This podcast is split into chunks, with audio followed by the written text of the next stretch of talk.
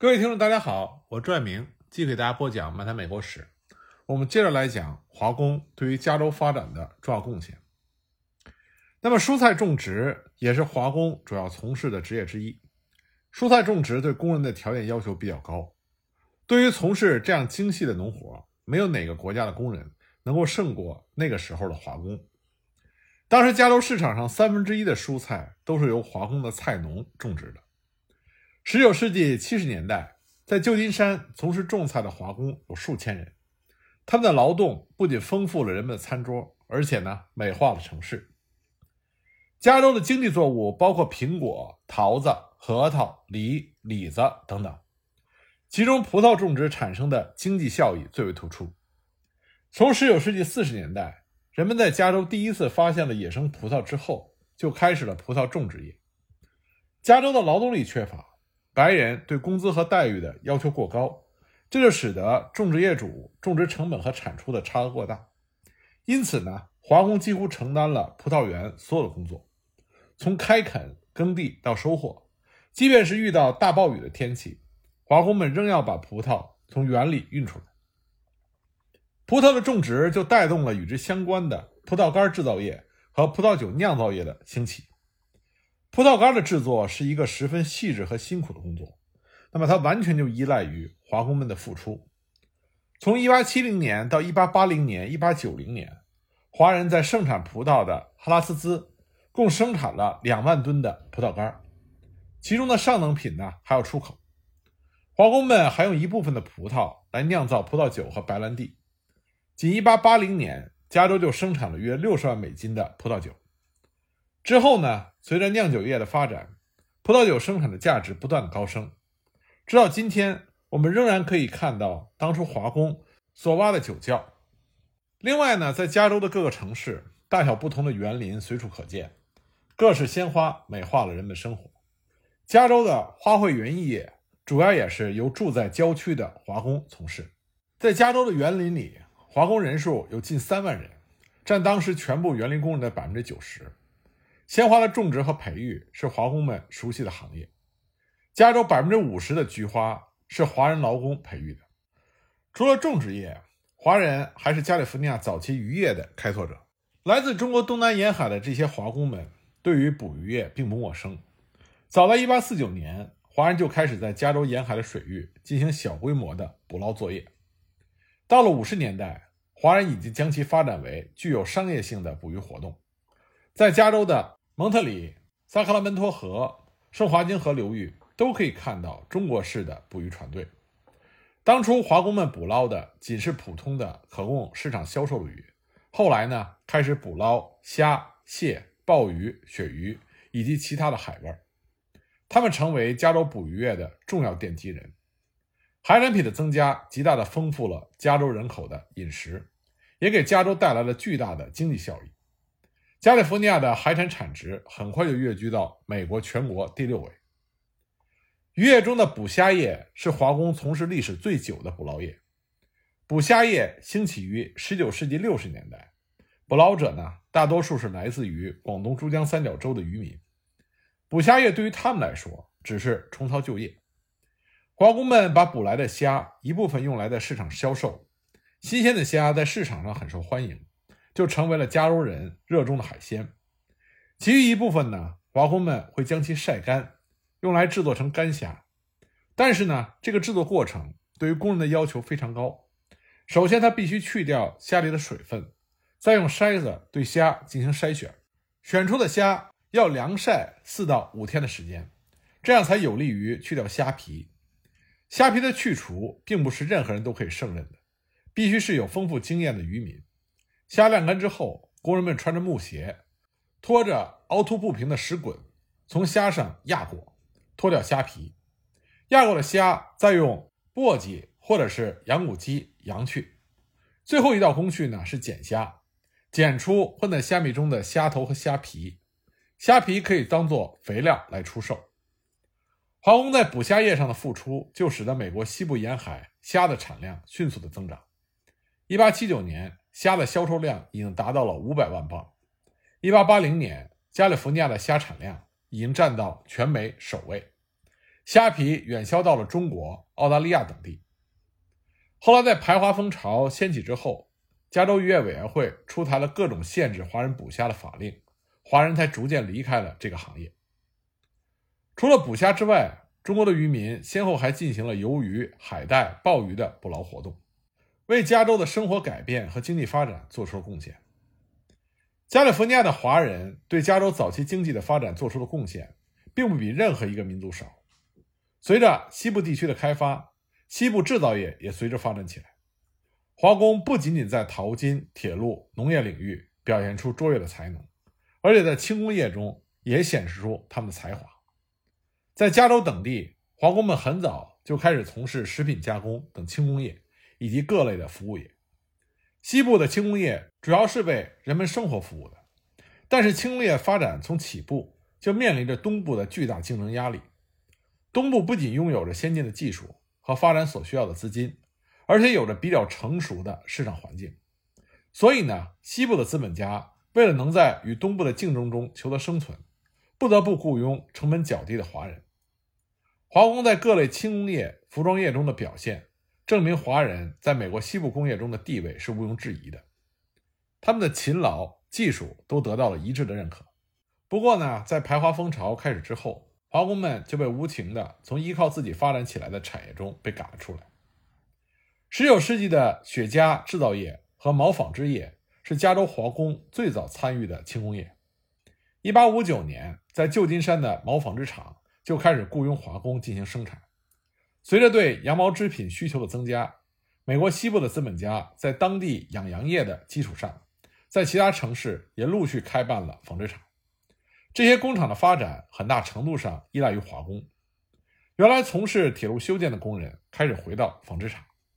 1865年，华工占加州纺织工人总数的百分之七十到百分之八十。那么，之所以雇佣华工，重要原因还是因为华工的工资低。他们的待遇远远低于东部同类工厂工人的工资，同时呢，白人技术工人很难找到，他们也不愿意从事这种工资低廉的工作，再加上他们不够勤快和踏实，所以呢，只有雇佣华工，西部的纺织厂才能和东部竞争。一八七六年，在国会联合调查华人移民委员会上，一位毛纺织厂的总经理作证说：“我们雇佣华人是由于商业竞争的需要。”对于白人雇员，我们不得不付出比东部各州类似工厂高得多的薪金，而东部又是我们的直接竞争对手。平均来说，我们付给中国人的工资要少很多。如果今天把中国人从我们这里弄走，明天我们就要破产关门。一般情况下，一个毛纺厂一百个工人里，三十名白种工人占了开支的四分之三，而六十五名华工的开支仅占四分之一。如果没有华工，这些工厂只能关闭。但旧金山并不是加州唯一的毛纺业中心，在圣伯纳蒂诺、萨克拉门托、洛杉矶等城市，也涌现出了大大小小不同的毛纺厂。1882年，加州毛纺业有工人1600人，华工占了一半。但是西部的轻工业从起步就落后于东部，由于华工逐渐遭到排斥。在技术和设备上存在有明显优势的东部纺织品，很快就抢占了市场。西部的毛纺工业日渐衰落，这主要原因就是华工被排挤出了这个领域。在西方社会呢，雪茄一度成为代表社会地位的标志，所以呢，雪茄制造业曾经盛极一时。但是由于受东部市场的强力竞争，雪茄制造业并不能避免和其他制造业一样的命运。一八五九年。加州的恩格尔布里希特和利维在旧金山建立了第一家雪茄厂，并且开始雇佣华工。雪茄的制造和生产对机器并没有太高的要求，主要是依靠精巧的技术，而技术显然是华工最大的优势。雪茄厂的规模并不大，几十个华工在一间小的厂房内工作，每人每天平均可以生产两百支雪茄烟，获得大概一美元的报酬。六十年代之后，雪茄制造业快速的发展起来，雪茄的产值也迅猛增加，加州成为美国全国第四大雪茄生产地。除了白人开设的卷烟厂，也有华人开设或者由华人承包的雪茄厂。有的华工呢，在这些工厂按件计酬。从事雪茄制造的华工数量比例比较大，而与雪茄有关的烟盒制造业中，也有华人经营者和华工。和雪茄制造业相同，这些相关产业中，华工仍然是主要的劳动力。一八八一年，华人生产的烟盒占加利福尼亚烟盒产量的六分之一。西部服装制造业的兴起和南北战争有着密切的关系。南北战争之前，西部的服装主要是由东部供应，那么战争让交通运输受阻，简单的成衣加工业就兴起了。这种行业主要以雇佣女工为主，但在西部很难雇佣到白种女工，这就让雇主们把目光再次投向了华人劳工。缝纫和简单的成衣制作对于技术并没有明显的要求，所以呢，华工就被广泛的雇佣。在其他的轻工业制造业中，比如说罐头、绳索、火柴、蜡烛、肥皂、瓶子这些制造业中，几乎都有华工的身影。一八八零年，加州的服务业，包括餐饮、洗衣、帮佣等行业，华工的总数也达到了数千人。华工在服务业中的表现，更是受到了美国人的高度赞扬，因为华工的工作十分的出色。东部地区的家政也开始热衷于雇佣华人，其中洗衣业。是华人在美国从事最多的行业，这个行业既没有白人的竞争，又不需要过多的技术和资本。华人在自食其力的同时，还可以服务大众。总的来说，19世纪中后期，美国西部的开发就推动了美国社会进入到我们所说的镀金时代。美国资本主义向纵深发展，这个时期涌入美国的移民，特别是华工，加速了美国原有的社会流动，促进了美国经济的迅速发展。从西部的矿业开采、交通运输、农业、轻工业到服务业，都渗透着华工的血汗。但即使华工为美国西部的发展做出了如此大的贡献，而且呢，华工往往承担最艰苦、最危险的工作，但是华工的工作待遇和社会待遇都非常的低下。19世纪50年代，以加州排华作为开端，西部各地，尤其是矿区的反华情绪就迅速的高涨。排华风潮的兴起，也让华工在美国的待遇越来越差。美国普通大众对华工的态度，从欢迎变成了仇恨，从颂扬变成了指责。那这又是怎么一回事呢？十九世纪中后期，在美国做苦力的华工，无论工作在哪个领域，都是资本家剥削和压迫的对象。华工的工作待遇远远低于白种工人，他们的工作条件恶劣，工资低廉，甚至还剥夺了在工作中合法的政治权利。更为危险的是，他们会遭到雇主的毒打和种族主义分子的屠杀。就像我们前面所描述的，华工在到达美国之后，绝大多数进入到加州，参与西部的开发和建设。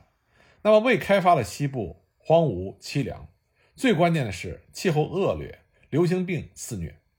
华工们往往被派到白人劳工不愿意前往的工地，这些地方的生存和工作条件，常人几乎是无法忍受的。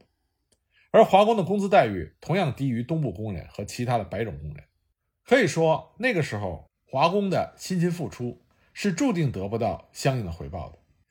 初到美国的华工，他们的大部分收入都要用来抵消路费及相关的开支。十九世纪五六十年代的华人一般是靠自己的积蓄或者是家里的资助到达了美国。后来呢，又出现了契约制，那就是华工们签订契约，在某个岗位上承包一定的年数。从工资中扣除船费及相关的费用，受雇的华工也可以被视之为是奴隶劳工。当时南方的一些前奴隶主甚至认为华工可以替代在南北战争中解放的黑奴。以工作在种植园的华工为例，他们的工作条件非常的艰苦，没有八小时工作制。我们这里呢可以来看一份在史料中华工和种植园主所签订的一份契约。契约规定一。工人欠招工者旅费一百美金，今后将从工资中扣除。二、合同为期五年，月薪七美金。三、工作时间为日出日落，其中早饭和午饭共一个小时。四、在繁忙的季节榨甘蔗的时候，工人必须上夜班，夜班超过六小时以上，付五十美分。五、工人还需在雇主家里干家务活。这份契约呢？只是一个非常普遍的现象。那么很多时候，华工的工作状况要比这份契约规定的更加恶劣。华工微薄的收入仅够支付来美时的船费，所以他们几乎没有可自由支配的收入，更不用说在短时间之内可以有多余的钱寄回家乡。当时无论在哪个工作领域，华工的工资都是最低的。在矿业开采中，金矿、银矿、煤矿、水银矿、铜矿等各个矿区，华工们的工资待遇几乎是差不多。资本家付给华工的报酬不及白人劳工的一半。在金矿，矿业公司雇佣一名白人劳工。每天付三到四美金的报酬，而华工则只有一到一点二五美金。此外呢，华工们还要交纳各种不合理的苛捐杂税，比如说矿工执照税、人头税，而且征收的对象仅仅只针对于华工。以矿工执照税为例，早在一八五零年，加利福尼亚议会就通过了法案，对所有在加州采矿的外国矿工征收每人每月二十美金的执照税。五十年代之后，华工大量的涌入，加州的种族主义分子进一步策划了对华工的立法行动。一八五二年，加州议会重新颁布了外国矿工执照税的法令。按照法令，凡是不能成为美国公民的人都必须缴纳执照税，每人每月为三美金。一八五六年，外国矿执照税增加到每人每月六美金，但实际上，矿工执照税。只针对华工征收，其他工人并不在征收的范围内。征税官员每个月去矿上巡视好几次，每次只要碰到华工，就会索要淘金执照税，老幼病残无一例外。在太平洋铁路修建的过程中，华工们最初的工资是每人每天一美金，每月可以领二十六美金，食宿由华工自理。可问题是呢，铁路公司它会为白人劳工提供食宿。所以，白人劳工的实际收入就会远远多于华工。当年，加州的州长在听证会上的证词就非常有力地证明了华工与白人劳工在待遇上的区别。证词中他说：“我应当指出，迄今为止，中国人的劳动对于加州有重大的物质好处。据我所知，我认为中央太平洋铁路的土方工程约有五分之四是中国人做的。”他们付给中国人每人每月的工资是三十一元，食宿又要中国人自理，而他们雇佣白种工人，每人每月要四十五美金，还提供食宿，算起来用一个白种工人每天要花费两美元，而使用一个中国工人只需要这个数值的一半。那么，除了在矿业和铁路修建上，华人遭到了不公正的待遇，在其他行业也是如此。关于这方面的情况。我下一集再继续给大家讲。